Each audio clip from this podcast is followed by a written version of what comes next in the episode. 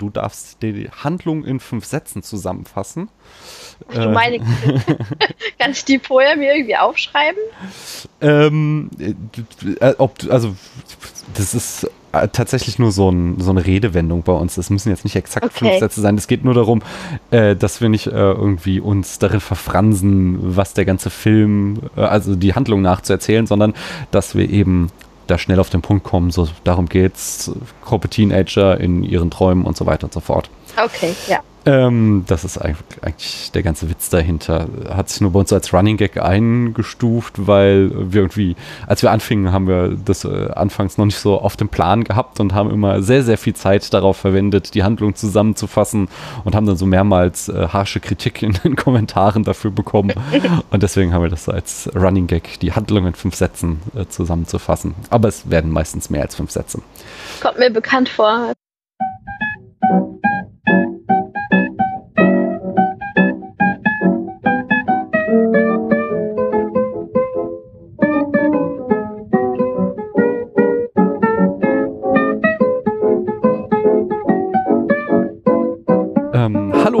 Name ist Daniel und ich möchte mit euch über Horrorfilme reden. Und äh, ich bin auch heute nicht alleine, sondern ich habe die Sumi bei mir. Hallo Sumi. Hallo. Erzähl doch mal unseren Hörern und Hörern, wer du bist und was du in diesem ominösen Internet so machst. Was außerdem, was dein Lieblingsgericht ist und dein Lieblingsfilm. Okay, also äh, ich bin die Sumi, wie gesagt. Ich bin 29 Jahre alt und schon relativ lange im Internet unterwegs. Äh, auf Twitter findet man mich als Chaosmacherin und im Bahnleben heiße ich Mareike. Hm, äh, ich arbeite als Frontend-Entwicklerin bei einer Werbeagentur und das ist auch so mein Hobby, Internetseiten zu basteln und immer so ein bisschen rumzuprobieren. Ich nehme auch einen Podcast auf, regelmäßig, mehr oder minder regelmäßig. Das ist die Postbequatschung. Kann man auch auf Twitter finden unter Postbequatscher. Und mein Lieblingsessen ist Ramen und gleich danach Sushi. Also das ist so auf einer Ebene. Und mein Lieblingsfilm ist immer ein bisschen schwierig, würde ich an, würde ich jetzt so spontan Clockwork Orange sagen. Ähm, okay, cool. Cooler Film. Aber was ist Ramen? Ramen ist äh, japanische Nudelsuppe, die, wenn ah. ich jetzt ah. nicht hier ganz, ganz viel Quatsch rede, äh, ihren Ursprung aber in China hat aber ist halt so ganz viel in Japan isst man das. Okay, okay. Dafür muss ich auch immer, äh, also ich wohne in der Nähe von Köln und muss dafür immer nach Düsseldorf fahren, um gute Rahmen essen zu gehen. Das berühmte japanische Viertel in Düsseldorf. Genau. Ah, ähm, ja, schön. Äh, die Postbequatschung, ich höre euch gerne. Ähm, magst du noch mal so zwei Sätze vielleicht zu eurem Konzept sagen, was ihr, wie, auf welche Art ihr Filme besprecht? Ja, also wir sind äh, zu dritt und haben äh, einen Pfeil, in dem, wir, in dem wir regelmäßig festhalten, wer was geguckt hat. Es hat sich herausgestellt, dass von uns drei, von Stefan, Patrick und mir, äh, ich die meisten Filme gucke und dass wir doch sehr unterschiedliche Filme gucken. Dafür gehen die beiden deutlich öfter als ich ins Kino äh, und schauen auch mehr so Blockbuster und Stefan äh, macht sich da auch gerne mal so ein bisschen lustig über mich und nennt mich Avantgarde. Ähm, ja, wir reden dann einfach äh, in, über ein paar Filme halt in etwas ausführlicher Form. Dann haben wir noch einen, einen Zeitspuler, wo wir ganz schnell über verschiedene Filme reden. Und äh, einmal im Monat machen wir auch einen Film des Monats, wo wir dann einen Film so ausführlich besprechen, ähnlich wie wir das heute hier machen. Fein. Genau, welchen Film ähm, besprechen wir denn heute ausführlich?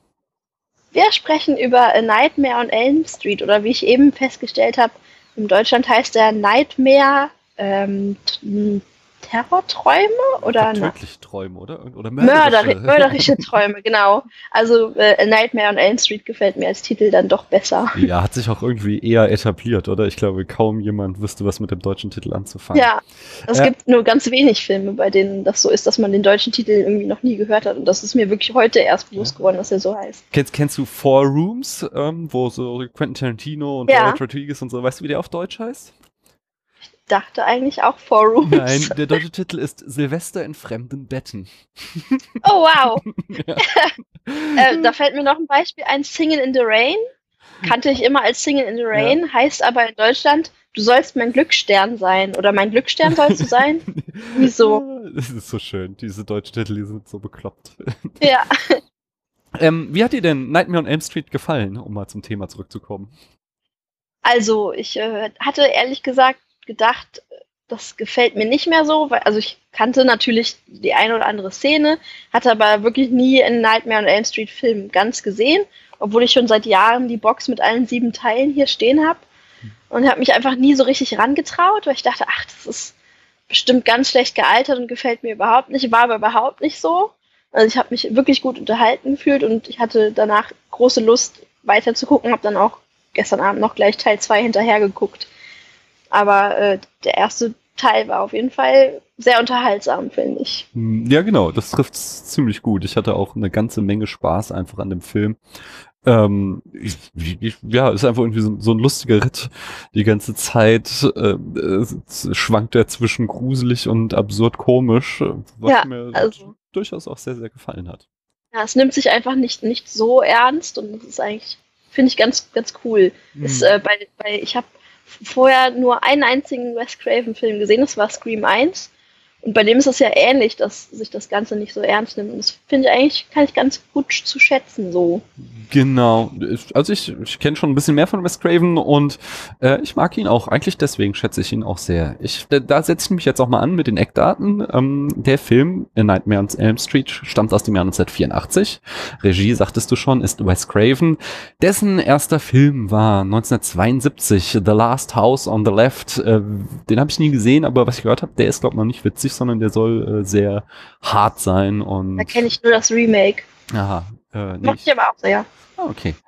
Ähm, 1977 äh, war dann so sein nächster großer Ausruf. Ich mache hier nur eine Auswahl, weil er hat irgendwie 30 Filme gemacht. Ähm, das war The, Hill Have I The Hills Have Eyes, äh, genau, 82. Swamp Thing, äh, also das war das Remake von Das Ding aus dem Sumpf. Ähm, 1984 dann kam A Nightmare on Elm Street. Äh, in den 80ern hat er noch mehr gemacht, aber war alles nicht so prickelnd. 1994 kehrte er zum äh, hier Freddy Krueger äh, Franchise Franchise zurück und machte New Nightmare. Äh, 95 äh, diese Vampirkomödie mit Eddie Murphy, Wy Vampire in Brooklyn. Und 96 dann eben sein größter Hit äh, Scream, äh, 97 Scream 2. 1999 macht er dann mal was ganz anderes, nämlich Music of the Heart, so ein Sozialdrama mit so, so, so ein bisschen wie Sister Act oder so, also auch irgendwie mit so einer engagierten Lehrerin, die da irgendwie Soul-Musik im Ghetto unterrichten will. Äh, das fällt sehr irgendwie komisch raus aus seiner Filmografie. 2000 kam Scream 3 äh, und dann in den Nullerjahren wurde es dünner gesät und auch nicht mehr so prickelnd. 2005 kam Cursed, äh, der mir noch was sagte. Und 2011 äh, äh, Scream 4 noch ein letztes Mal, bevor er dann leider 2015 gestorben ist.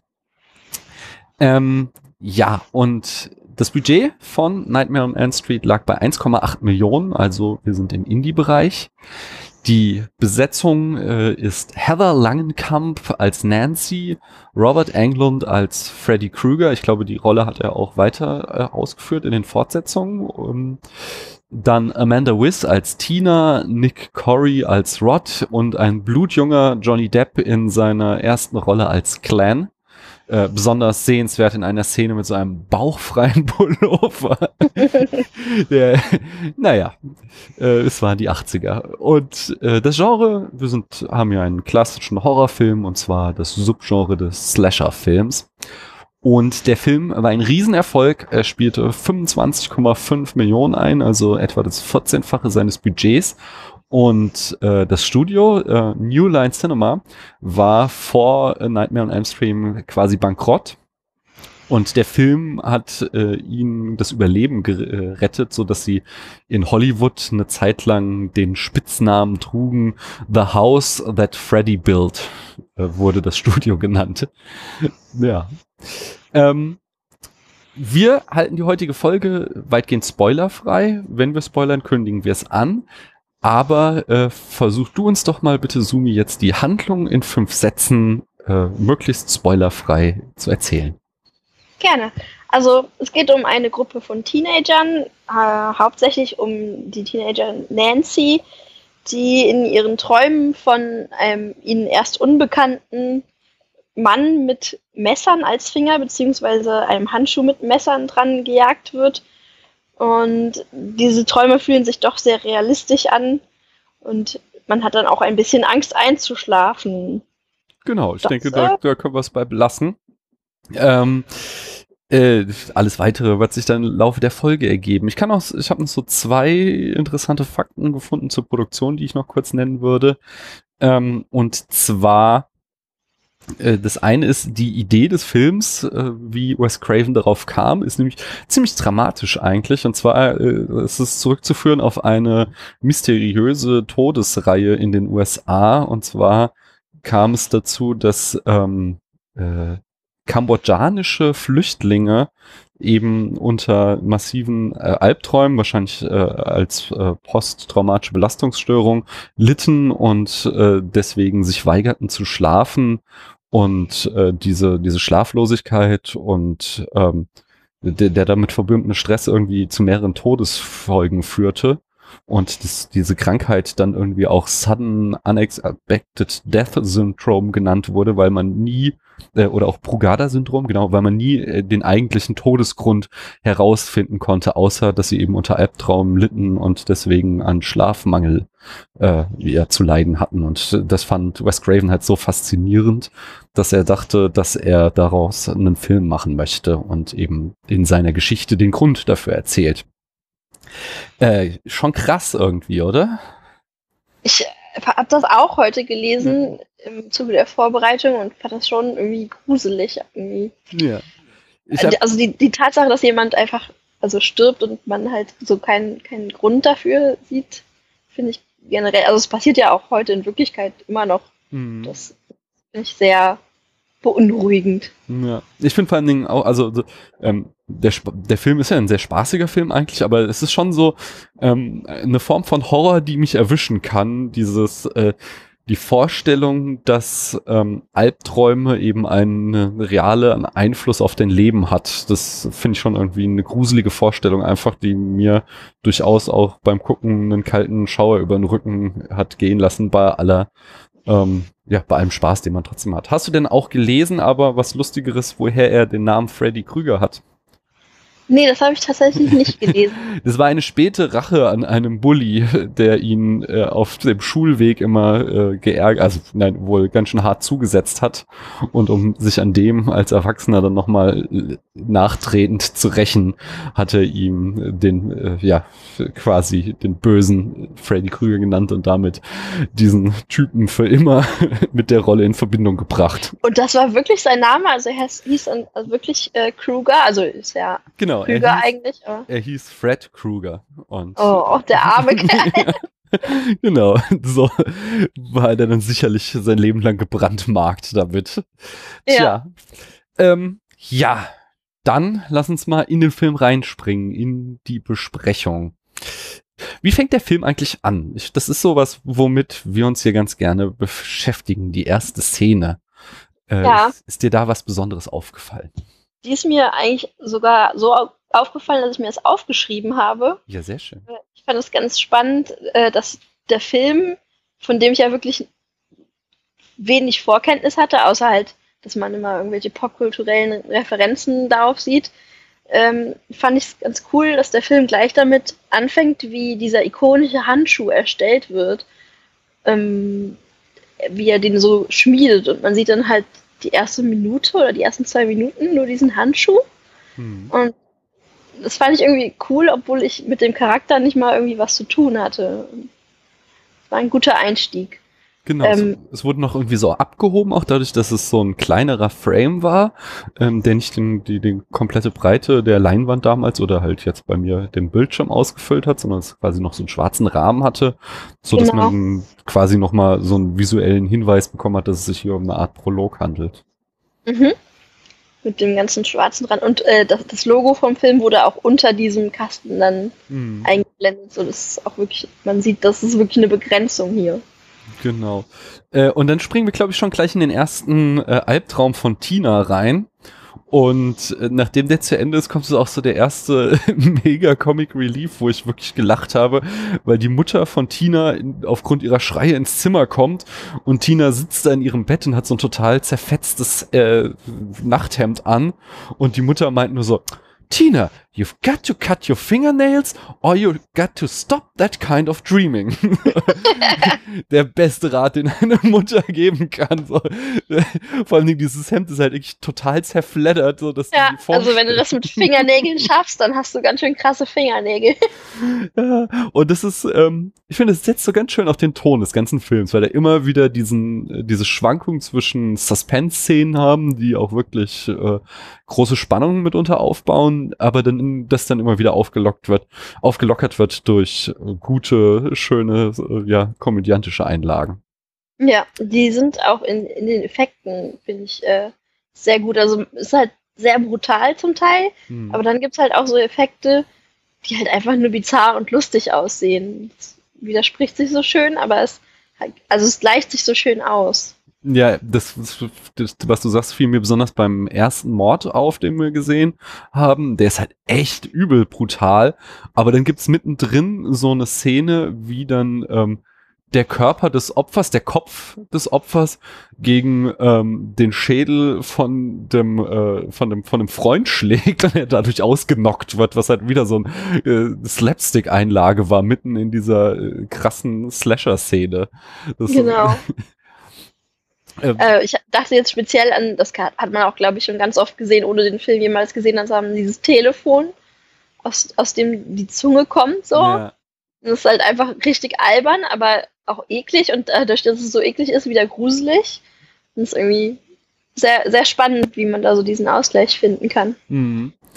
Ähm, ich hatte so zwei Beobachtungen, die sich durch diesen Horror-Oktober ziehen. Die, die, das eine ist, ähm, dass wir da so ein Bild haben von einer elastischen Wand. Also wir haben quasi eine Wand, äh, aus der dann so die Konturen von äh, Freddy sich nach vorne herauswölben. Und das ist so ein Bild, was ich jetzt schon zweimal in anderer Form gesehen hatte, nämlich einmal in äh, The Haunting, bis das Blut gefriert, so ein Film aus 1963, wo es so eine pulsierende Tür gab. Also auch wieder dieses Element von etwas, was eigentlich fest sein müsste, ist elastisch und wirkt dadurch super creepy. Und das wurde dann auch nochmal in Carpenters In the Mouth of Madness aufgegriffen. Äh, da ist auch die, die pulsierende Tür. Das fand ich so ganz spannend, dass es ein wiederkehrendes Horrorbild ist, was ich auch echt effektiv finde, weil das bei mir schon ja. so ein Gruselgefühl, Schauer über den Rücken auslöst. Das wurde auch äh, zuletzt habe ich das, also in der moderneren Version, habe ich das gesehen in Stranger Things, haben sie es dann nochmal aufgegriffen. Mm. Weil es halt so ein Retro-Aspekt auch hat, glaube mhm. ich. Und äh, das haben sie dann einfach glaube ich, gut platziert darin. Das hat gut funktioniert. Es ist mir auch, auch gefallen und das sah auch sehr gut aus. Also jetzt auch in, in, in Nightmare on Elf Street, weil es halt irgendwie realistisch aussah. Das Einzige, was mir aufgefallen ist, die Tapete darunter hat ein Blumenmuster und diese Wand, die dann so hervortritt, hat das dann nicht, aber die Farbe ist halt passend und sah hm. Trotzdem irgendwie realistisch aus. Ja, ja. Äh, meine zweite Beobachtung ist die des äh, unfreiwillig creepy Boyfriend. äh, das hatte ich schon bei ähm, ah, den, den ersten Film, wie ist er? Carnival of Souls. Da gibt es so den Nachbarn, der irgendwie die Protagonistin anbaggert und der ist so, zumindest aus heutiger Sicht, wirkt er so, so, oh, was für ein unangenehmer Mensch, der sich ihr so total aufdrängt. Und hier ist das Rod, von dem ich ja. erst dachte, dass er irgendwie der das Arschloch ist, das diese Frau belästigt. Und dann stellt sich irgendwie zwei Szenen später raus, oh nein, die sind ein Paar, aber wie er auftritt, ist halt echt irgendwie creepy einfach nur. Das, das, das ist mir auch aufgefallen. Also in der ersten Szene, in der er auftaucht, kommt er halt nur so an, während sie auf dem Schulweg sind und gibt irgendeinen dämlichen, zweideutigen Spruch von sich. Und sie ist dann auch ganz genervt und er geht dann weg. Und dann dachte ich so, ja, das ist halt irgendein Typ, mit dem die sich nicht so gut versteht und er steht irgendwie auf sie und sie kann ihn überhaupt nicht leiden. Und dann kommt er dann abends nochmal und man denkt so, oh, was will der denn schon wieder? Und dann nimmt sie ihn einfach mit ins Haus, alleine. Genau. So, was, der ist richtig eklig und sagt ganz fiese Sachen. Also, das finde ich auch, das ist mir auch aufgefallen. Ja, das ist, was ich so ein bisschen schade finde, ist ähm, dann direkt daran anschließend, dass ja auch äh, Horrorfilme sind so äh, sehr konservativ immer, weil es ja, also besonders so bei Slasher-Filmen immer dieses Gesetz gibt, dass Sex Sünde ist und das bedeutet Tod. Das fängt schon bei ähm, Halloween an und geht ja noch bis heute bei It Follows. Das ist ja im Grunde auch noch genau die gleiche Story. Und das finde ich so ein bisschen abgetroschen und so ein bisschen, ach ja, wir haben halt irgendwie nicht Mittelalter und keine Ahnung, Sündenfall. Da könnten sie sich einfach mal einen neuen Trope ausdenken, der vielleicht mal ein anderes ja eine andere Motivation für den Mörder setzt, als immer nur, ja, die Leute haben Sex und deswegen müssen sie jetzt sterben. Da wird, glaube ich, Sex ist dann auch immer so ein, so ein gewisser Aspekt des Erwachsenwerdens mm. und wird halt auch mit, mit spielt da, glaube ich, auch mit rein. Das ist auch im, im zweiten Teil, den du ja jetzt noch nicht gesehen hast, aber da ist es auch noch mal stärker, würde ich behaupten. Ja, das kann ich verstehen, aber ich finde es schon ziemlich abgedroschen einfach so, weil, also, man kann es ja trotzdem irgendwie reinbringen, aber nicht immer diese einfache Gleichung, dass halt jemand, also es wird halt einfach immer äh, assozi assoziiert, dass Sex was Schlechtes ist, weil du hast Sex, also ja. musst du sterben, damit ist Gefahr verbunden. Und ja. ich verstehe schon so, also bei It Follows finde ich, wird das ja schon auch ein bisschen kreativer gemacht oder so ein bisschen verständlicher, dass es halt irgendwie, ja, da schon irgendwie mit Angst vorm Erwachsenwerden und der Verantwortung, die durch Beziehungen und so einhergeht, mitgespielt wird. Aber im Grunde ist es immer noch die gleiche Geschichte und das finde ich irgendwie, ja, einfach sehr, sehr altbacken und finde es schade, dass sich da der Horrorfilm nicht langsam mal drüber hinwegkommt und sich mal irgendwas Neues ausdenkt.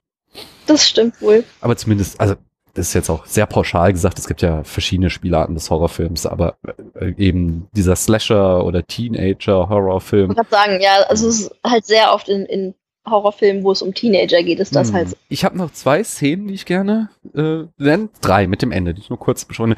Also nur ganz kurz erwähnen wollte, was ich so mit das Gruseligste fand, war die Badewannenszene, wo äh, unsere Protagonistin, äh, wie ich sie noch gleich? Nancy. Nancy ist das genau, in der Badewanne liegt und dann kommt so aus dem Wasser äh, die Kralle von Freddy Krueger raus äh, ah, das ist auch so, so eine extrem widerliche Vorstellung, die bei mir super äh, Grusel ausgelöst hat. Ich glaube, wenn ich äh, das als jüngerer Mensch gesehen hätte, dann hätte ich auch, glaube ich, beim Baden nie wieder die Augen zugemacht. Das war schon, aber, aber diese Szene ist ja auch, also sieht ja auch, ist ja auch ähm, vom, vom Frame und wie, wie der Ausschnitt ist, einfach richtig schön arrangiert, so, weil mhm rechts und links sind halt Nancy's Beine zu sehen, die halt nicht unter Wasser sind und man sieht ihren Kopf so unscharf im, im Hintergrund, der, weil sie halt auch echt müde ist und dann da entspannen möchte mal und dann kommt diese Hand so dazwischen.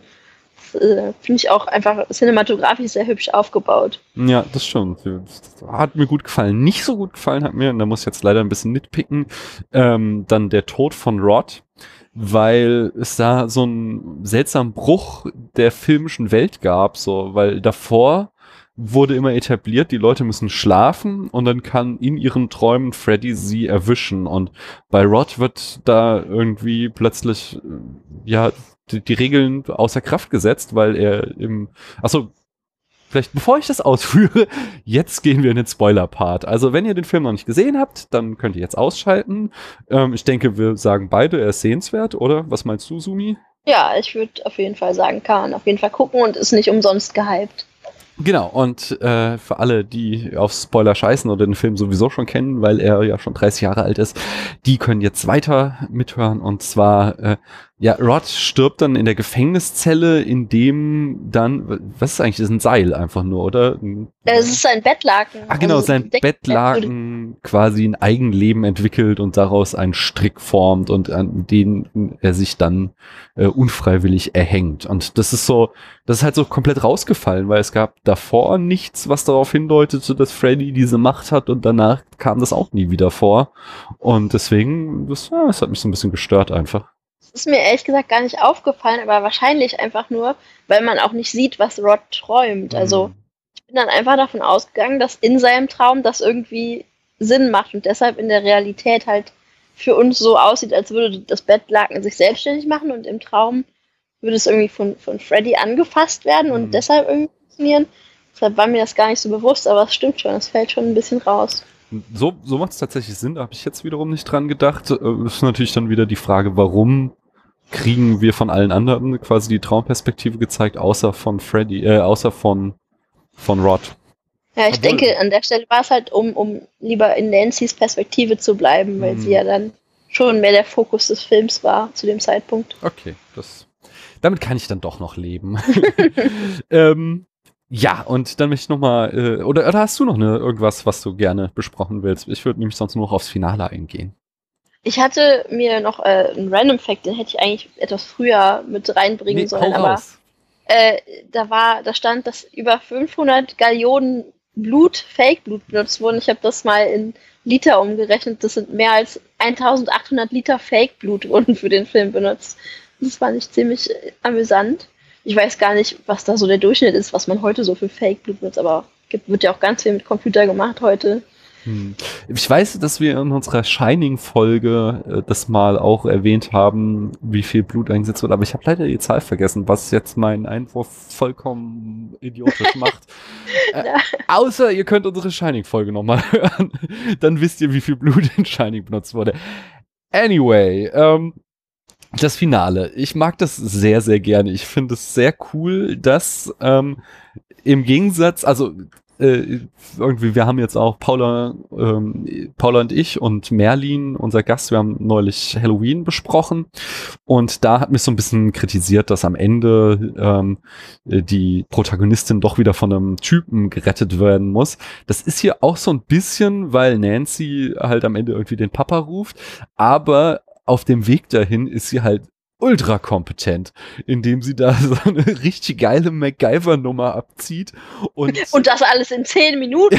ja, das ist so wunderbar. Und das ganze Haus präpariert und dann eben den Plan hat, Freddy in die richtige Welt zu holen. Und das ist auch so, ich glaube, ähm, zumindest das, was mir mit diesem Franchise äh, bisher immer am bekanntesten war, dass er halt einen nach dem anderen auf die Fresse kriegt und sie immer jagt und äh, ständig wieder eine reingewirkt kriegt und äh, trotzdem nie aufgibt und immer noch äh, hinter ihr her ist. Aber äh, das, das äh, macht einfach so viel Spaß. Es hatte so ein, ähm, es hat mich so an Kevin allein zu Hause erinnert. Als ich ein Kind war, fand ich das so super, wie Kevin äh, da die Einbrecher fertig macht und hier hat mich das dann wieder zurückgeholt. Da dachte ich mir so, yeah, Nancy, gib sie. Ich fand's, habe das auch sogar in mein, in mein Kurzreview geschrieben, dass ich finde, dass Nancy für so einen alt, älteren Horrorfilm ein sehr, sehr mehrschichtiger Charakter war, obwohl ich jetzt nicht fand, dass Heather Lagenkamp irgendwie eine besonders tolle Schauspielerin war war die Figur halt sehr gut und die Schauspielerin passte halt sehr gut zu der Figur. Und ich fand es auch so witzig, wie sie dann ihrem Vater sagt, ja, äh, in 20 Minuten musst du dann rüberkommen und mich mit Gewalt wecken, wenn es sein muss. Und dann macht sie diese Vorbereitung mit dem Hammer über der Tür und richtig aufwendige Vorbereitung. Und dann geht sie ins Bett und stellt dann aber noch die Uhr auf 10 Minuten. Und dann dachte ich mir, was, du hast das jetzt alles in 10 Minuten geschafft? und das ganze Haus präpariert. Das fand ich sehr witzig. Schönes Detail fand ich auch die Kaffeekanne unterm Bett, die sie, dass sie unter, nee, die Kaffeemaschine, sie hat unter ihrem Bett eine laufende Kaffeemaschine stehen, damit sie immer Kaffee nachtrinken kann, damit sie nicht unfreiwillig einschläft. Also schon vorher Dafür, so ein bisschen. Da, dafür hat sie sogar den Film pausiert, um das meinem Freund zu erzählen, dass das gerade passiert ist, weil sie hatte auf dem Fernseher ja eine Kaffeekanne stehen und die hat die Mutter dann schön mit rausgenommen, so damit die keinen Kaffee mehr trinkt. Und kaum hat die Mutter die Tür zu, holt sie die Kaffeemaschine unterm Tisch, äh, unterm Bett hervor und das fand ich schon sehr witzig. Ja, es ist, es ist einfach toll. Es macht wirklich Spaß. Ähm, und es, äh, genau das trifft dann nämlich auch auf das Ende zu, weil äh, im ersten Moment dachte ich so, oh wow, das ist jetzt aber echt ein fies, schlechtes Ende, weil auf einmal ist so alles Happy End, alles ist schön und die Mutter, genau, äh, die Mutter sagt dann, die Mutter ist halt krasse Alkoholikerin und sagt dann den schönen Spruch, ähm, I stopped drinking. I don't feel like it anymore. Oh, das fand ich auch, das, oh, das war so bizarr. So als ja. ob man das einfach so entscheiden könnte von jetzt auf gleich. Genau, in dem Moment dachte ich echt so, what the fuck? Das ist ja jetzt nicht euer Ernst. Aber äh, es wird dann nämlich genau im nächsten Moment gebrochen, indem wir feststellen, dass Nancy nur schon wieder im nächsten Traum ist und sie schon wieder äh, von Freddy Krueger gejagt wird. Und damit hat der Film sein klassisches offene Ende, um die Sequels auch anzuteasern. Äh, das fand ich aber echt, echt schön, weil er hat hat, da hat er mich voll erwischt. Da, da war ich so einen Moment richtig stinksauer und dachte, das kann jetzt nicht erst den Film so mit so einem äh, super naiven Happy End enden zu lassen. Also, ah, okay. Mr. Craven, ich ziehe meinen Hut, Sie sind doch schlauer als ich. Das hätte, hätte wirklich nicht gepasst, so. vor allem mit dem Wissen, dass noch sechs weitere Filme hinterherkommen. Genau. Äh, Wäre irgendwie sehr out of order gewesen. ja, ähm, ich denke, wir haben es, oder? Den Film gut zusammengefasst. Ich möchte noch kurz ein. Zitat hervorheben. Bitte. Und zwar, Nancy wacht auf und schaut in den Spiegel und sagt, Oh Gott, I look like 20 years old. und ich habe sehr gelacht.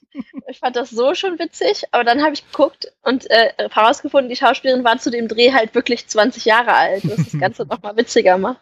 Das fand ich noch sehr witzig. Das ist nice. Ähm, am Ende bewerten ich hier und die meisten meiner Gäste den Film immer auf der Letterbox-Skala von einem halben bis fünf Sterne und wahlweise einem Herz. Äh, musst du aber nicht, wenn du es, ja, wenn du sagst, Film bewerten finde ich doof. Äh, ich, nee, mache ich auch. Ich habe den ja auch auf Letterbox eingetragen. Mach das, bitte. Äh, ich habe dem sogar vier gegeben. Äh, ich habe meine Skala von, von einem Letterbox-User kopiert, der heißt Adam Cook. Und bei ihm sind vier Sterne excellent Mhm. Und das fand ich ganz passend. Ein Herz hat es jetzt nicht gegeben, aber ich finde ihn definitiv sehenswert und eigentlich ist es auch ein Must-See, was bei mir dann viereinhalb wäre, aber das fand ich ja doch ein bisschen sehr viel. Also vier Sterne von fünf. Äh, von mir kriegt er das Herz. Ich bin da immer sehr äh, freigiebig. Ich schenke mein Herz sehr, sehr vielen Filmen, wenn sie mir gefallen. Äh, aber er kriegt dafür nur dreieinhalb Sterne. Und zwar einfach nur ähm, im Vergleich zu den anderen Filmen, die ich bereits in diesem Oktober gesehen habe, äh, finde ich äh, dreieinhalb Sterne ist für mich ein sehr sehenswerter, äh, solider Film, den ich gerne mal wieder sehe, bei dem ich viel Spaß hatte. Aber ab vier Sternen beginnt es bei mir so richtig klasse Filme zu werden. Und äh, da, ja, da ist einfach noch Luft nach oben, sag ich mal. Es ist, der macht sehr, sehr viel Spaß. Er hat ein paar sehr schöne Szenen, aber es ist halt auch alles, nicht alles irgendwie Meisterwerk. Ähm, ja, so viel okay. dazu. Äh, Sumi, mir hat das sehr, sehr viel Spaß gemacht und. Danke, mir auch. Das freut mich. Deswegen würde ich dich auch gern mal wieder einladen zu so einem richtig großen Spätfilm, wenn du irgendwann mal so ein, anderthalb bis vier Stunden Zeit hast. Dann, bis vier Stunden. das haben wir nur einmal gemacht, aber es könnte manchmal auch ein bisschen länger werden. Jedenfalls, dann wäre auch Paula, hier meine Co-Podcasterin, mit dabei und dann könnten wir mal irgendeinen anderen Film besprechen. Sehr äh, in, in, aller Breite. Schön. Sagst du noch mal, ähm, was so ja bei euch demnächst auf dem äh, Programm steht. Macht ihr auch was zum Horror-Oktober oder ist das bei euch nicht so das Thema? Ich glaube, die anderen beiden sind nicht so die Horrorgucker, habe ich das Gefühl. Okay. Äh, wir haben jetzt heute die neue Film des Monats Folge rausgebracht. Da haben wir über Thanks for Sharing mit Gwyneth Paltrow und Mark Ruffalo gesprochen. Mhm. Und am Mittwoch nehmen wir dann mal wieder endlich die reguläre Folge äh, auf und dann schauen wir mal, wann Patrick schafft, das zu schneiden, denn das muss immer der arme Kerl machen. äh, und dann mal sehen, wann die online kommt. Okay, aber dann können wir uns darauf freuen. Ähm, ja, und ich danke auch allen Hörerinnen und Hörern, dass ihr uns eure Zeit geschenkt habt. Und wenn ihr äh, wollt, könnt ihr auch demnächst schon wieder einschalten. Hier geht's noch weiter mit dem Horror-Oktober. Tschüss. Tschüss.